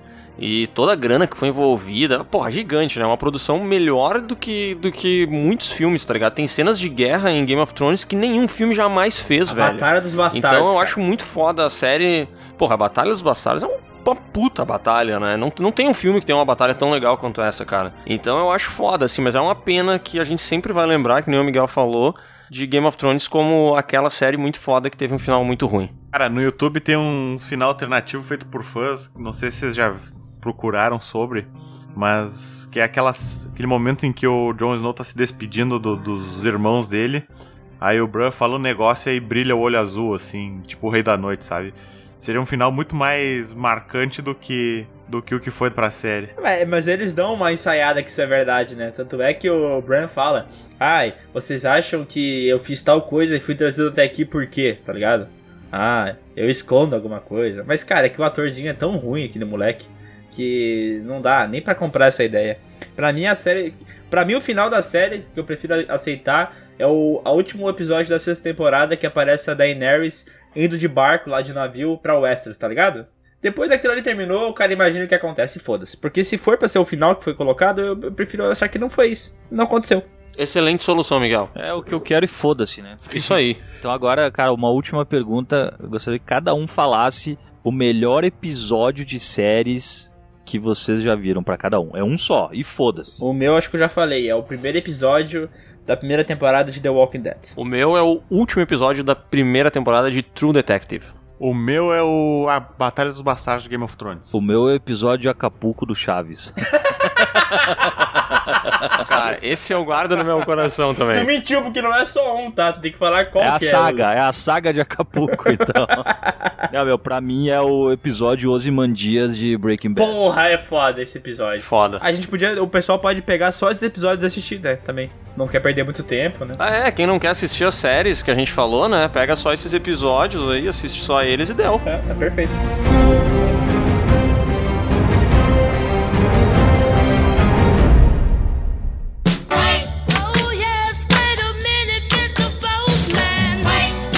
E agora, Léo, vamos pra nossa já tradicional leitura de e-mails, cara, porque aqui o pessoal fala com a gente e a gente responde. É que nem o pessoal fala por aí que são ícones acessíveis, tá ligado? Tô ligado, mas a gente não é ícone, né? Diga por você, eu sou um puta ícone. A comunidade jovem me adora, sabia? É. Sei. Começa aí, Léo, pelo amor de Deus. Vamos ler então aqui o e-mail do Iago Schnitzpan. Adorei esse sobrenome, cara. Tem vários Hs, vários Ns. Schnitzpan, gostei bastante. Ele fala assim, ó. Bom dia, gurizada. Tudo tribom por aí. Mas bah, o guri é mas de Porto, né? Bah, chegou Ai. toda prochegado no sotaque. Ele fala assim, ó. Venho agradecer por alegrar meu dia com os vídeos e as manhãs na escola com o podcast e por ter me levado para a direção do colégio com a leitura do e-mail do PeeWeeCast número 9. Por que, que a gente fez isso? Eu não tô lembrado. A gente mandou, ele ouviu. Eu acho que a gente sugeriu pra esse carinha que ele ouvisse o podcast durante a aula. Ah, legal. Ah, mas eu continuo orgulhoso do que eu sugeri. Não tem problema com isso. Não, não, tá certo. Tem que ouvir o podcast do Piuí. E ele aqui não tem nenhum. Não, mas a pergunta é, ele ouviu o podcast daí na direção também ou só na aula? Ah, fica aí a questão pro Iago Schnitzpan. Espero que na direção também. Me orgulhe, por favor. Ele falou que não tem nenhum tema em mente pra algum próximo podcast, mas ele pediu pra gente mandar um salve pra Santa Catarina. Salve, Santa Catarina! Eu adoro esse país. Eu não mando salve. Ah, eu não mando salve pra pessoa, mas pra, pra, pra estado eu mando, pô. Não, não mando salve pra lugar nenhum. Salve, Caxias do Sul.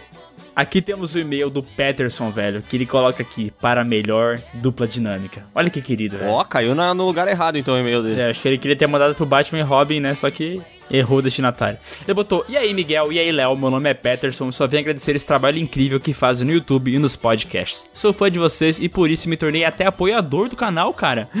Um e-mail de apoiador! Ah, eu te amo, Peterson. Cara, como é bom, porque ele colocou que com a gente ele aprendeu como lapidar a opinião sobre um filme e não somente assisti-lo.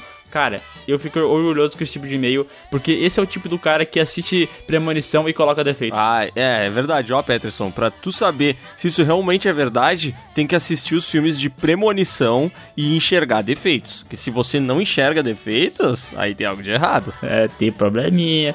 Sobre o PewCast número 9, creio que também dá pra citar o Agente 47 e até o filme Príncipe da Pérsia, que não são obras-primas, mas são filmes bem, bem melhores que vários filmes do Resident Evil. E cara, isso é muito verdade, porque o primeiro filme do Hitman é bacana, não é um filme ruim não. Esse tempo eu vi ele de novo, eu lembrava que eu gostava e ele é massa. E o Príncipe da Pérsia também é um filme de ação bem, bem bacaninha, assim, sabe? Aquele filme aventuresco. É legal, cara. É, são uns filminhos ok, né? Ali entre os filmes de games, eles conseguem ficar no escalão de cima, né? É, a gente devia ter colocado eles porque pelo menos são menções honrosas, né, cara? Então a gente coloca agora. Pra fechar, ele ainda manda aqui uma ideia de vídeo ou podcast, que é um top 5 ou top 10 dos filmes que todos os amantes de cinema deveriam assistir. Que é pra gente ressaltar os clássicos, entendeu? Ah, aqueles filmes que mudaram a história, né? Isso, tipo Velozes e Furiosos Desafio em Tóquio. Esse filme, cara, revolucionou o cinema, porque depois dele todo mundo começou a olhar o drift de maneira diferente. Popularizou o drift, né? É um fenômeno cultural. Ele colocou aqui, ó, valeu pela atenção e Groovy, groovy. Vamos agora então pro e-mail da Paula Thrasher. Uou, que radical. Ela fala Ué. o seguinte: só queria dizer que amo o canal de vocês e o podcast e espero que um dia consigam fazer um aplicativo pro canal, porque ia ser ótimo acompanhar o podcast ouvindo ou baixando pelo celular. A gente também gostaria de ter um aplicativo, né, Miguel? É, então, alô pessoas que estão ouvindo esse podcast. Você é um programador? Mande um e-mail para a gente a contato@canalpiuí.com.br e ajude a gente nessa missão. Caso isso não aconteça, você já pode fazer o download do PewCast no nosso site, no Spotify, no Deezer, cara, em todos os lugares. Castbox, Apple Podcasts, Google Podcasts, tem até, cara, no MP3 que não liga mais. Não tem desculpa pra não ouvir. Ó, tem um e-mail agora, cara, que é o e-mail de denúncia. Que ele fala assim: os diretores autorais estão morrendo? Cara, Eita! uma mensagem do Anthony Souza de Albuquerque. Nossa, que nome com, com- com grande, né? Parece o nome de um príncipe. Ele eu colocou. sonho com o dia em que a gente vai conseguir ler e-mail sem comentar o nome de todas as pessoas. Não dá. Virou não um dá, eu vício, né? Que Eu droga. adoro. E eu gosto que o e-mail dele é Anthony Gamer, cara. Eu gosto disso. Ai, desculpa. Me pegou de surpresa. Viu só? Eu posso ser engraçado às vezes. Olá, Léo e Miguel. Meu nome é Anthony, sou de Recife. Recife? Sabe, Recife, assim que fala. E descobri o podcast de vocês através do YouTube. Me, diverto, me divirto muito com vocês. A minha pergunta é: os diretores autorais estão morrendo? Nessa era de blockbusters, nostalgia, vejo poucos diretores jovens tendo destaque no seu estilo de direção. E cara, eu acho que sim, ao mesmo tempo, porque os filmes que dão dinheiro são os blockbusters, mas também tem muito diretor aparecendo aí que faz uma paradinha diferente e fica famosa. Esses caras do terror, por exemplo, o cara lá, o O cara lá, o Robert Eggers, que fez o Witch, a bruxa, ele é um cara diferenciado e que fez um certo sucesso. O próprio cara que fez também Hereditário, que tá com o filme Midsommar, ele é um cara diferenciado e agora tá fazendo sucesso. Eu acho que não, cara. Mas tem diretores de blockbusters também que tem essa pegada, como por exemplo o Villeneuve. Que ele tem o estilo dele e tal, e É. tá aí, cara. Eu- E é jovem. Eu não sei o que ele acha jovem, né? É. Pra mim, um diretor com 40, 50 anos é um cara jovem. Tu go- Eu gostei da pronúncia, pode repetir, por favor? Não é Villeneuve? Não, eu eu acho bonito, pode falar. Não fica bravo. Como é que fala? Como é que se fala? Eu acho que é Villeneuve. É Vilnu, eu acho que é Vilnu. Uma vez eu vi um vídeo na, no YouTube que é uma mina só ensinando a falar o nome dos caras, porque parece que muita gente tem dificuldade em falar. Mas é tipo Denis, não, é Denis Vinu. Daí é uma bosta falar o nome dele, não tem graça. Entendi. Mas ó, eu também acho que outros caras, tipo, outros diretores de filmes mais blockbusters ainda, cara, eles são diferenciados mesmo fazendo cinema blockbuster. Tipo o Taika Waititi, que fez o Thor Ragnarok, sabe? Ele mantém o estilo dele, faz uma parada bem diferente e tá lá nas cabeças, tá ligado? É, então, Anthony, acho que a resposta aí, se os caras estão morrendo, acho que é não, né? Quer dizer, talvez eles estejam morrendo literalmente, a gente não sabe. É, daí pode ser uma- um grande problema de, de saúde pública, na verdade, né? Tem que ver isso aí.